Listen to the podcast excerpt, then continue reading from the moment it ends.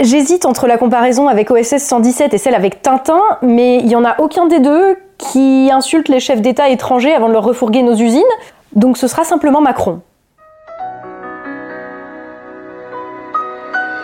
Bonjour et bienvenue dans cette nouvelle vidéo, je suis Tatiana Ventose et je suis là pour rappeler ce qui s'est véritablement joué derrière la visite de Macron en Chine. Parce que les médias, toujours aussi objectifs et dévoués, ne semblent avoir retenu que ses déclarations bravage sur Taïwan à son retour, mais en réalité, c'est tout autre chose qui s'est joué car ces provocations, qui de toute façon ne pourront pas être suivies d'effets, donc on peut se demander si ce ne sont pas de simples effets d'annonce pour faire parler, ne doivent pas nous faire oublier euh, tout le cinéma qui nous a été fait sur les objectifs avec lesquels il était parti et qui ont, eux, lamentablement échoué. Et beaucoup plus grave, la communication présidentielle doit encore moins nous faire oublier que lors de la visite d'Emmanuel Macron en Chine, s'est produit un énième transfert de nos compétences et de nos chaînes de production vers la Chine, dont évidemment les Français vont faire les frais.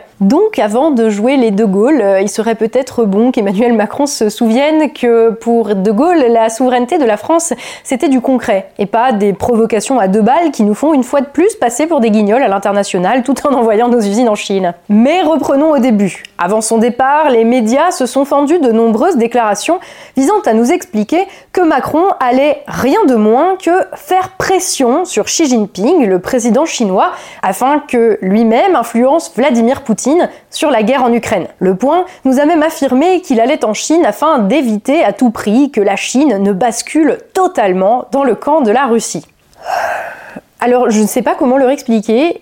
Est-ce que vous pourriez m'aider à leur expliquer que un, c'est peut-être un peu tard pour ça, et deux, c'est même pas tant que la Chine a basculé dans le camp de la Russie, que la Chine tout comme la Russie et les autres pays des BRICS ont un intérêt objectif à la fois géopolitique et économique à s'allier, ou tout du moins à établir des partenariats et des alliances. Comme le prouvent d'ailleurs les 12 points de Xi Jinping pour la paix qu'il a posté euh, quelques temps avant la visite de Macron et où il reprend exactement les termes employés par Vladimir Poutine sur la fin de la guerre froide. Donc la question ne se pose pas de la manière dont les médias semblent prendre les choses. Xi Jinping va-t-il rejoindre le côté obscur? Macron est notre dernier espoir pour l'en empêcher, qu'il lui promette des gâteaux. Non, c'est pas comme ça que ça marche la géopolitique. Je suis systématiquement sidérée. À chaque fois que j'allume la télé, je suis sidérée par l'aveuglement de la classe politique et médiatique française sur ce qui est en train de se passer à l'échelle internationale et que la plupart des gens normalement constitués dans ce pays ont très bien compris. C'est la fin de la mondialisation, c'est l'émergence de nouvelles puissances dont la Russie et la Chine qui sont euh, en gros les deux principales parmi d'autres. Nouvelles puissances qui ne dépendent plus de l'Occident, c'est-à-dire euh, nous, parce que, devinez quoi, la bourgeoisie au pouvoir en Occident leur a envoyé toutes nos usines et toutes nos compétences en se disant que ça allait leur rapporter du pognon. C'est ce qu'ils ont fait ces 50 dernières années. Et donc, à la fin, les BRICS, et tout particulièrement la Chine d'ailleurs, ont développé leur capacité de production des biens essentiels. Non seulement à des biens essentiels à leur survie à eux, mais également des biens dont les pays occidentaux, tout heureux des délocalisations et de la mondialisation, eh euh, ont toujours besoin. Parce que oui, encore et toujours, et il semble qu'il faille le répéter, mais la survalorisation de titres de dette ou de start-up mongols qui ne produisent rien, ça ne donne pas à manger à un pays, ça ne le chauffe pas, et ça ne lui permet pas de survivre. C'est la, base. Hein. Et ça, la Chine, comme la Russie, l'ont très bien compris et mettent ça en œuvre sur des aspects euh, très différents bien sûr puisque la Russie est plus sur euh, la production de matières premières dont elle est très riche, hein, les hydrocarbures, les céréales. D'ailleurs euh, la Russie est un premier producteur de blé mondial qui a envahi l'Ukraine, deuxième ou troisième producteur de blé mondial. Il y a peut-être un lien avec la production. Et la Chine plus bah, en jouant sur son industrialisation et les capacités de production industrielle que euh, la bourgeoisie occidentale, donc américaine et européenne, était bien trop heureuse ces dernières décennies de délocaliser chez elle dans le cadre de la mondialisation, au détriment, bien entendu, euh, des peuples euh, occidentaux et d'une majorité aujourd'hui croissante de la population des, des pays d'Europe et d'Amérique du Nord. Et ce qui se passe, c'est que Au fur et à mesure de ce processus, euh, les BRICS, et notamment la Chine et la Russie, se sont indépendantisés. Aucun des deux n'a aujourd'hui plus besoin de l'Europe, ce qui n'était pas le cas il y a 20 ans. Et les BRICS, aujourd'hui, sont dans une démarche, oui, c'est ça, d'indépendance vis-à-vis de l'Occident. Et notamment euh, des États-Unis, hein, puisque c'est quand même eux qui dominent le jeu mondial depuis la fin de la guerre froide parce que l'Europe est toujours euh, quand même euh, depuis euh, depuis 45 l'Europe est quand même bien à la remorque des États-Unis. Mais voilà ce qui se joue aujourd'hui en résumé à très très gros traits bien sûr.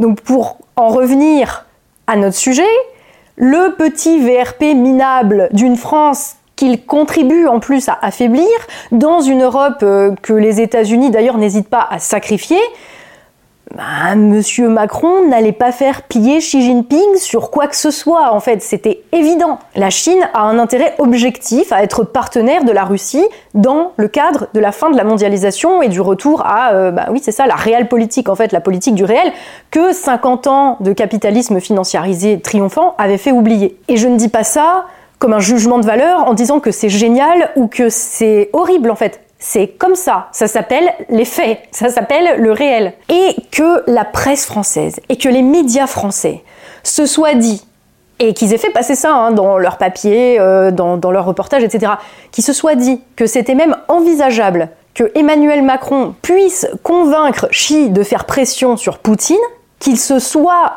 dit que c'était possible, en fait, ça en dit très très long sur leur niveau de compréhension de ce qui se passe au niveau international. C'est-à-dire rien. Et ce qui est fou, c'est qu'il y a beaucoup de monde qui le comprend, ça. J'ai l'impression que tout le monde le comprend, sauf les gens qui sont censés nous expliquer ce qui se passe, à savoir les médias et les gens qui sont censés agir dessus et prendre en prenant ça en compte, à savoir les politiques. Tu te rends compte que dans l'article du Point que je viens de te citer, le Point se demande même si Macron devra, je cite, brandir la menace de sanctions contre le président chinois. De sanctions mais, de sanctions contre quoi? Sur quoi? En plus d'avoir arrêté d'acheter le gaz russe, on va arrêter d'acheter tout ce que les Chinois nous fabriquent Mais on peut pas, mon coco Pour se permettre ça, faudrait d'abord qu'on produise nous ce dont on a besoin ici. Mais visiblement, quand tu parles de ça, tout de suite, t'es es rangé dans le camp des nationalistes, fascistes, complotistes, populistes. Donc évidemment, en fait, euh, leur logiciel intellectuel ne leur permet pas de comprendre ce qui se passe. Donc c'est de plus en plus délirant. Parce que c'est pas de bol, hein, vu que c'est grâce à Macron et euh, à la classe dont il est euh, là aujourd'hui, juste le dernier, euh, dirigeant en date, hein, mais de, la bourgeoisie financière mondialisée. depuis les années 70, on a fait exactement la démarche inverse de celle que je viens de vous décrire, à savoir produire ce dont on a besoin ici et pouvoir échanger ce qu'on a en surplus contre des trucs qu'on ne produit pas. Voilà. Donc à savoir que en 1970, la France était quasiment en situation d'autosuffisance. Voilà.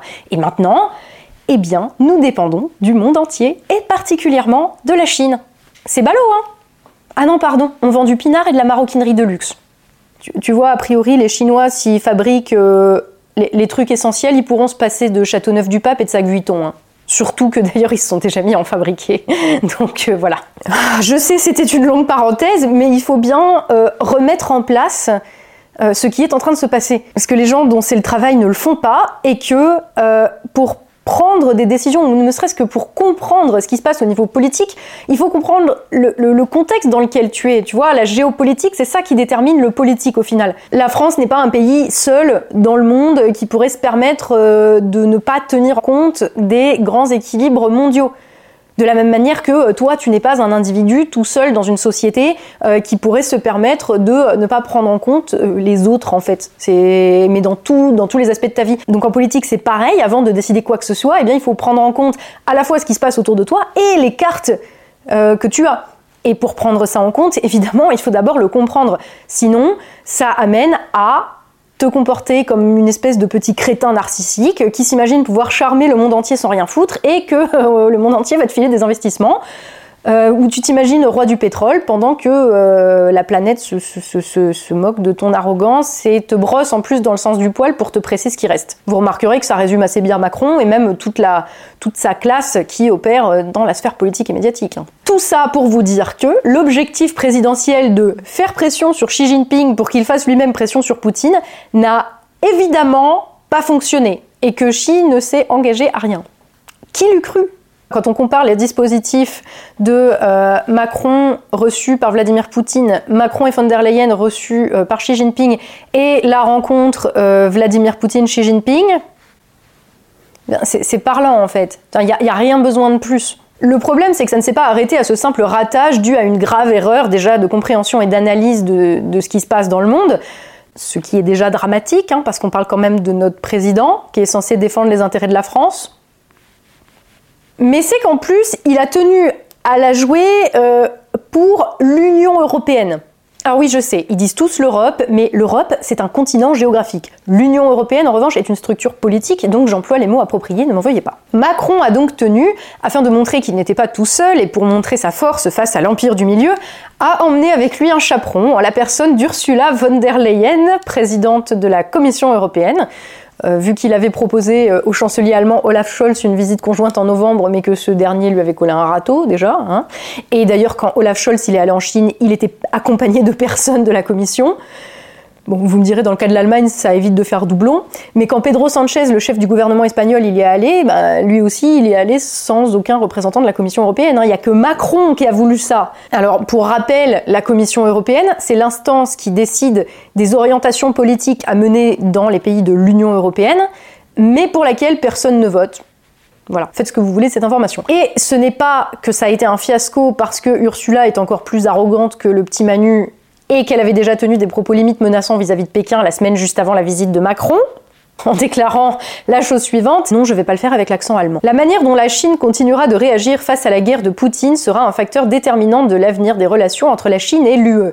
L'objectif clair du Parti communiste chinois est un changement systémique de l'ordre international avec la Chine en son centre. Nous l'avons vu avec les positions de la Chine dans les organismes internationaux multilatéraux qui montrent sa détermination à promouvoir une vision alternative de l'ordre mondial. Alors au moins, euh, Bertha von Paraboum, elle comprend un petit peu mieux ce qui se passe euh, quand même que les analystes et les géostratèges de chez nous mais c'est pas de bol, ça la pousse à être plus agressive et donc euh, c'est contre-productif. Mais bref, Macron a eu la bonne idée donc d'emmener Ursula, euh, qui a fait grincer des dents à Pékin euh, dans ses valises.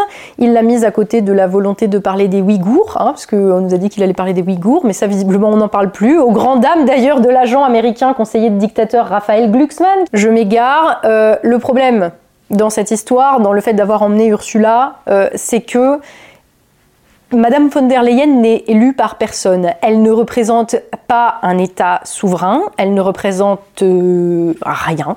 Voilà, elle représente la Commission européenne. Et c'est pour cette raison que euh, Xi Jinping ne l'a pas considérée donc comme une chef d'État et que donc il ne l'a pas reçue euh, comme une chef d'État. Et il a ostensiblement réservé au président français le protocole normal pour une visite d'État. Et la Chine, là, montre que, comme la Russie, elle préfère traiter avec les États de manière euh, bilatérale plutôt qu'avec des entités supranationales qui ne représentent euh, rien, personne. Et donc voilà, petit faux pas un peu protocolaire. Euh, von der Leyen a dû rentrer chez elle en avion par la voie normale réservée aux gueux plutôt que par la poutre de cheminette, ce que a priori elle n'a pas aimé du tout. Et oui, tu sais que c'est grave quand c'est le président de la Chine qui te donne une leçon de souveraineté. Et alors, si le fait d'emmener avec lui Ursula von der Leyen était déjà complètement inapproprié, euh, le souci, c'est que Macron nous a encore une fois fait l'honneur de nous faire passer pour des gros glands sur la scène internationale en enchaînant les faux pas protocolaires. À ce stade, c'est devenu une habitude. Hein. Vous, vous, souvenez, il y a quelques semaines de sa tournée en Afrique, quand il avait fait Tintin au Congo, qu'il avait insulté le président euh, congolais Félix Tshisekedi avant de terminer dans une boîte de nuit à Kinshasa avec des jeunes autochtones? Ce, type a, des, tas de problèmes. J'aurais de la peine pour lui s'il n'était pas président de la France. Et puis je vous rappellerai pas la, visite de l'an dernier au Burkina Faso où il s'était moqué du président parti réparer la clim. Alors Macron en Chine, on n'est pas sur le même niveau d'arrogance, hein, mais il a quand même pas manqué d'en faire au moins une. Euh, en parlant deux fois plus que son homologue chinois, ce qui est un faux pas protocolaire majeur et qui a été à la fois remarqué et pas du tout apprécié par Pékin. Euh, c'est Politico hein, qui le rapporte. Et puis il y a eu son délire de la photo, où euh, Monsieur Macron voulait garder sa main dans la poche et euh, faire, faire, faire, 117, et qu'on le voit se faire recadrer par le photographe Parce que normalement, toutes les photos de visite officielle de chef d'État, elles se font avec les bras le long du corps. C'est comme ça. Et le gars est président depuis quoi? 6 ans? J'ai l'impression que ça fait beaucoup plus. Et il fait semblant de pas savoir ça. Mais alors, il se fait recadrer. Mais malgré tout, sur ses réseaux sociaux, il n'a pas posté la photo protocolaire officielle. Il a posté la photo où il joue les ados attardés qui veut se distinguer avec la main dans la poche. Non mais c'est pas grave, hein. c'est juste symbolique de ce qu'est Emmanuel Macron. J'ai mal rien que de penser à encore combien de temps la France va faire les frais de ce type tout ça parce qu'une classe moyenne en effondrement a préféré le faire élire lui pour éviter soi-disant le pire. Enfin bref, le pire justement, je ne l'ai pas encore évoqué par rapport à cette visite, parce que Macron n'est pas uniquement allé là-bas pour faire le kéké, hein. il a aussi été vendre la France. oui, un VRP, ça fait de la vente. Il avait emmené avec lui quelques dizaines de patrons d'entreprises françaises comme Airbus, Veolia ou L'Oréal, afin de signer des contrats, ce qui a été fait. Alors vous me direz, c'est chouette, parce que normalement, quand on négocie un contrat, surtout euh, quand tu es président de la France et que tu euh, des patrons de grandes entreprises avec toi, euh, la France est censée y gagner quelque chose. Bah là, on va y gagner que Airbus va doubler sa production en Chine en ouvrant une deuxième ligne d'assemblage près de Pékin. Alors euh, ils peuvent bien leur livrer 50 hélicoptères. Hein. À la prochaine visite, ils se mettront d'accord pour les fabriquer là-bas de toute façon. On y gagne que EDF euh, s'est mis d'accord avec le géant du nucléaire chinois pour reconduire leur partenariat qui court depuis 2007 sur la conception, la construction et l'exploitation des centrales nucléaires en Chine. Et que c'est notamment grâce à ce partenariat que la Chine a pu construire et mettre en service le PR2 à Taishan, donc la seule installation de ce type dans le monde. Genre, on n'est pas capable de construire des EPR ici, on te dit qu'on va peut-être te couper le courant, mais EDF met sa recherche et développement pour fabriquer des centrales nucléaires de dernière génération pour les Chinois. Et puis grâce au transfert de technologie de la France, la Chine maîtrise maintenant toute la technologie du secteur, au point où c'est elle qui exporte des centrales et qu'elle dame le pion à la France qui fait des centrales plus chères. Ouais. Voilà ce qu'on y a gagné. Donc on a aussi gagné que euh, le, contrat entre euh, CMA CGM, donc euh, le numéro 3 mondial du fret maritime, qui a conclu un accord avec COSCO, donc le numéro 1 chinois, et le port de Shanghai, pour leur fournir du biométhanol et de l'iméthanol, ce qui va leur permettre de décarboner le secteur maritime en Chine, la France, on s'en fout toujours, hein, voilà.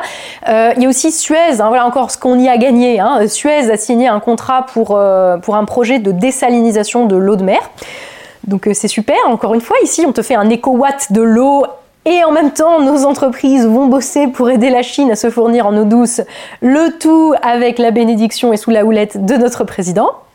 On, y gagne plein de trucs hein, quand même. Hein. Il y a aussi L'Oréal qui a signé un contrat qui établit un partenariat avec euh, le géant Alibaba, donc de l'e-commerce, euh, en matière de consommation durable de cosmétiques. Je n'ai aucune idée de ce que ça veut dire, je pense que Macron non plus.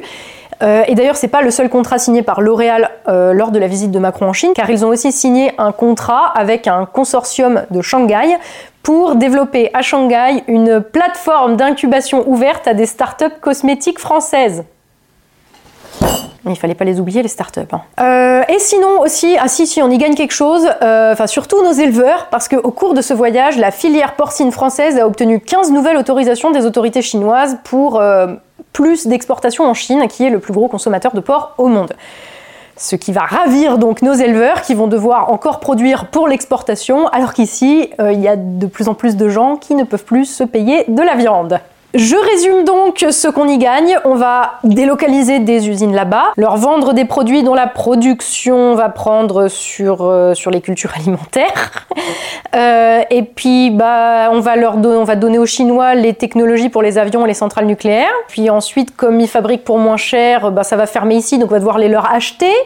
Mais en échange, nos éleveurs vont devoir produire plus de porc pour l'exportation et L'Oréal pourra vendre de la mousse à raser sur Alibaba. Ah non mais quand même, hein, le château de Versailles et la cité interdite se sont entendus pour organiser une exposition en Chine en 2024 où euh, Versailles va envoyer 150 objets de ses collections pour les montrer au public chinois. Donc, euh, si je résume bien, le président français emmène des entreprises françaises en Chine. Les entreprises françaises en tirent quelque chose, de la réduction de coûts de production et du profit de court terme essentiellement. La Chine en tire quelque chose, des biens matériels, mais surtout des capacités de production et des compétences et du savoir-faire industriel. Macron y gagne qui fait le kéké comme d'habitude, mais la France, dont les intérêts sont supposés être représentés par le président français, elle y perd. Encore, toujours. Elle y perd des emplois, elle y perd du savoir-faire, elle y perd des capacités de production, et donc elle y perd toujours un peu plus son indépendance. C'est dommage, hein Encore un transfert de compétences et de savoir-faire, encore un transfert de moyens de production. Voilà, le, Mozart des VRP. Hein. Lui, il appelle ça des partenariats. Moi, j'appelle ça enfler son pays au profit de sa classe euh, bourgeoise et au profit de la Chine qui, euh, qui sont assez euh, malins pour, pour, pour, prendre ce qu'ils ont à prendre. Enfin, je veux dire, moi je serais la Chine, je, tu vois, je verrais un, mec se ramener pareil comme Macron ou comme les dirigeants qu'on a depuis 40 ans, je, je, dirais oui, oui, je prends. Tu vois, c'est. voilà. C'est, je vais pas dire que c'est pas la faute des Chinois, tu vois, mais c'est quand même vachement la faute de nos dirigeants, quoi. Et d'ailleurs, c'est pour ça que Xi Jinping a toléré les, insultes et les faux pas protocolaires. Parce qu'il sait, contrairement à Emmanuel Macron, que ce qui compte, c'est pas d'avoir l'air cool sur ta photo de classe, c'est combien d'avions tu produis, combien de centrales nucléaires tu produis sur ton sol, comment tu arrives à nourrir et à chauffer ta population. ça, paraît être la base, hein Mais il faut. Ils entendent pas, enfin, en tout cas chez nous, hein voilà. Et derrière, en plus, Macron revient de Chine en te parlant de souveraineté. De souveraineté Enfin, attends, il parle de souveraineté européenne. Oui, mais moi aussi, ça. Il hum, y, a un truc qui va. Oui, non, il y a un truc qui va pas. L'Europe, c'est pas un pays, hein. Voilà. Et l'Union européenne, c'est euh, un contrat qui lie des pays aux intérêts stratégiques, économiques et géopolitiques divergents. Donc il ne peut pas y avoir une souveraineté de, pays qui ont des intérêts divergents tous ensemble. C'est complètement con. Le mec parle de la souveraineté d'une nation qui n'existe pas. Il est en plein délire. Il vit dans un monde parallèle. Enfin, D'ailleurs, il n'est pas le seul. Hein. C'est ça qui est dramatique. À part lui, personne dans l'Union européenne ne parle de ça ni n'en veut parce que c'est complètement débile. Surtout que, excusez-moi, mais les traités européens qu'on peut pas changer parce qu'il faut l'unanimité, donc que tous les pays euh, soient d'accord, euh, ils facilitent, ils promeuvent, ils encouragent explicitement les délocalisations et la liberté de circulation des capitaux et des personnes, la fameuse liberté du marché. Ce qui est complètement contraire avec la euh, prétendue souveraineté que, que, Macron prétend promouvoir. Macron, lui, il arrive, il déblatère sur un concept surréaliste et antinomique de souveraineté européenne. Cette cascade est réalisée par un professionnel, ne tentez pas ça chez vous. Et je sais pas, tu vois, quand je vois euh, là, en plus là il est à fond sur sa souveraineté européenne, etc., mais je sais pas, il se voit président de l'Europe ou quoi? Il s'imagine qu'il suffit qu'il fasse euh, trois déclarations contradictoires en essayant de caser le plus de mots-clés qu'il pense que les gens veulent entendre et que ça va marcher? Non mais ça va peut-être marcher en France, mais ça va pas se passer comme ça avec des chefs d'État étrangers. Hein. Les autres, ils sont au courant hein, que quand tu es chef d'État, le but c'est de représenter les intérêts de ton pays, quitte à aller euh, contre la doxa, quitte à aller contre le libre marché, euh, parce que c'est une idéologie qui, en tout cas à l'heure actuelle, va complètement à rebours du bon sens. Et Dieu sait que les dirigeants européens sont dogmatiques et sectaires, mais Macron c'est un niveau au-dessus là dans le sectarisme. Et il passe son temps à faire le contraire de ce qu'il dit. En plus, c'est la, double pensée orwellienne, tu vois, c'est la pensée complexe. Lui, c'est même plus de la double pensée, c'est de la pensée multiple. C'est comme la réindustrialisation. Il fait le contraire de ce qu'il dit. Et le pire là-dedans, c'est que personne ne relève, personne euh, ne va confronter la réalité avec les déclarations de Macron. T'as tous les médias qui vont euh, répéter en boucle Macron il a annoncé 500 000 emplois, euh, machin. Mais t'es là, mais vous êtes allé vérifier en fait ce que vous dites? Oh créer des startups et annoncer 5000 emplois dans la souveraineté technologique européenne, avec euh, les petits caractères en bas là qui disent sous réserve d'acceptation des aides par la Commission européenne en plus, enfin je sais pas, ça finit par se voir, c'est ridicule. Mais qu'est-ce que c'est que ce bonhomme? Et, en revenant de Chine, euh, en plus Macron on a remis une couche dans la provoque par rapport à Taïwan en disant que nous les Européens, alors encore une fois, je vous dis, il se prend pour le président de l'Europe en fait. Donc nous, les Européens, ne devons pas être suivistes des Américains ou des Chinois. Et sachant qu'encore une fois, euh, même historiquement, on n'a pas tous la même histoire vis-à-vis des États-Unis. Et que peut-être l'Allemagne ne peut pas se permettre de dire ça, tu vois, par, au hasard. Et, c'est fou, quoi, parce que Là, en fait, c'est le mec qui se prend pour De Gaulle et qui est même pas Édouard Daladier. Enfin, quand tu t'appelles Emmanuel Macron, que tu désarmes la France, que tu passes ton temps à l'affaiblir au profit de ta classe de banquiers parasites, tu viens pas la ramener sur, déjà sur la souveraineté, mais même sur l'intérêt de la France euh, et, sur euh, derrière qui on doit se mettre ou pas.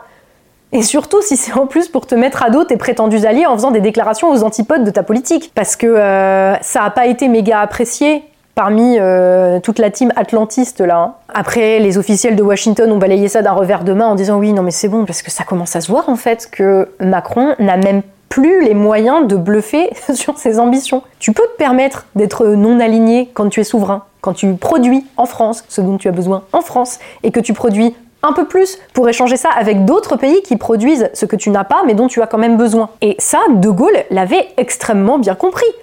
Et le mec pouvait alors, parce que la France était indépendante économiquement, matériellement, déclarer que la France était non alignée. Et c'est d'ailleurs la raison pour laquelle les Américains ne l'aimaient pas. Macron, euh, par contre, bah, les officiels américains, euh, ils se foutent de sa gueule. Donc euh, c'est ça, tu peux te permettre de donner des leçons de souveraineté quand tu comprends ce qui se joue au niveau géopolitique actuellement et que concrètement, dans ce bousin, tu défends les intérêts de la France. Mais quand tu vends ton pays, qu'en plus tu l'humilies en permanence, que tu ne sers que les intérêts d'une caste de parasites, venir derrière jouer les coqs fiers et hardis, mais ça fait juste que tout le monde se moque de toi et te voit pour ce que tu es. Une imposture totale, une espèce de grosse tique qui pense que la France lui appartient mais qui n'est jamais que le pantin minable et ridicule d'un empire américain qui s'effondre sous le poids de l'émergence de nouvelles puissances. Et ce qui est en train de se passer là, en fait, est la raison pour laquelle euh, Macron déclare un truc, dit autre chose, a l'air de changer de, de, sens un petit peu toutes les semaines, voilà, euh,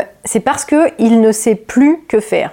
Donc il retourne sa veste en essayant de dire quelque chose ou quelque chose d'autre, euh, où il a l'impression que ça a bien passé. Mais il y a un moment, le réel te rattrape aussi. Et le réel, c'est que Macron ne défend pas les intérêts de la France, mais il défend ses intérêts de classe. Le hic, c'est que cette classe qui était hégémonique, qui était dominante au niveau mondial, elle est aujourd'hui dépassée la bourgeoisie occidentale, elle ne sait pas comment gérer cette situation, où elle n'est plus hégémonique, où ce sont d'autres puissances qui façonnent, qu'on le veuille ou non, le visage du XXIe siècle. Des puissances qui s'affranchissent du dollar, qui ont profité que la bourgeoisie occidentale délocalisait pour leur profit les usines là-bas, pour acquérir le savoir-faire et les compétences, ainsi que les moyens de production qui leur ont permis de s'indépendantiser, et qui maintenant peuvent dire aux Occidentaux et à la France y compris qu'on aille bien se faire voir. La mondialisation est bel et bien terminée et Macron en Chine a fait figure d'un mauvais VRP d'un autre temps. Merci à vous d'avoir suivi cette vidéo. Bon, là c'est le moment où les habituels influenceurs mongoliens, plus préoccupés par leur petit nombril que par l'avenir de la France, vont venir me dire que je suis acheté par les Chinois ou je sais pas quoi. Mais euh, c'est pas moi qui leur refourgue nos usines et notre savoir-faire. Hein.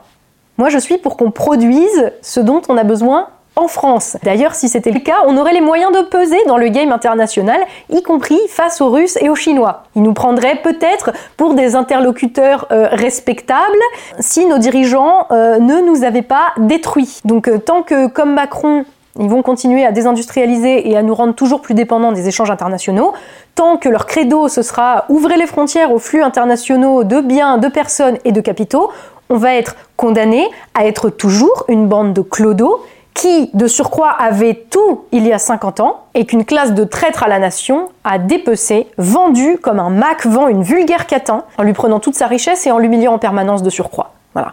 Et ce, quoi que Macron fasse comme déclaration, les faits sont là et ils sont têtus. Donc stop, vous me traitez de ce que vous voulez. Mais moi, je ne travaille pas pour des États étrangers. Je ne conseille pas des dictateurs. Je ne défends aucun intérêt financier, d'assureur ou de banquier international. Et la seule chose qui m'importe, c'est l'intérêt de la France. Parfois, je me trompe, parfois, je change d'avis. Mais les seuls à qui je dois des comptes, c'est à mon public. C'est à vous qui regardez ces vidéos, qui soutenez mon travail, que ce soit sur Tipeee ou même simplement en partageant les vidéos. Et c'est grâce à vous que je peux dire haut et fort ce que je pense, que je peux euh, partager mes analyses euh, ou donner mon avis, euh, qui va certes pas être l'avis de tout le monde, mais qui a l'avantage d'être 100% indépendant et si j'ose dire souverain. Voilà. Donc ça me permet de dire que oui, j'emmerde les fact-checkers, les journalistes subventionnés par nos impôts et, tous les chiens de garde de la Macronie qui vivent sous perfusion d'argent public et qui passent leur temps à voir des complots russes et chinois d'extrême droite partout pour faire oublier que ce sont eux les pires ennemis de la nation française. Mais vous inquiétez pas, on les voit, hein.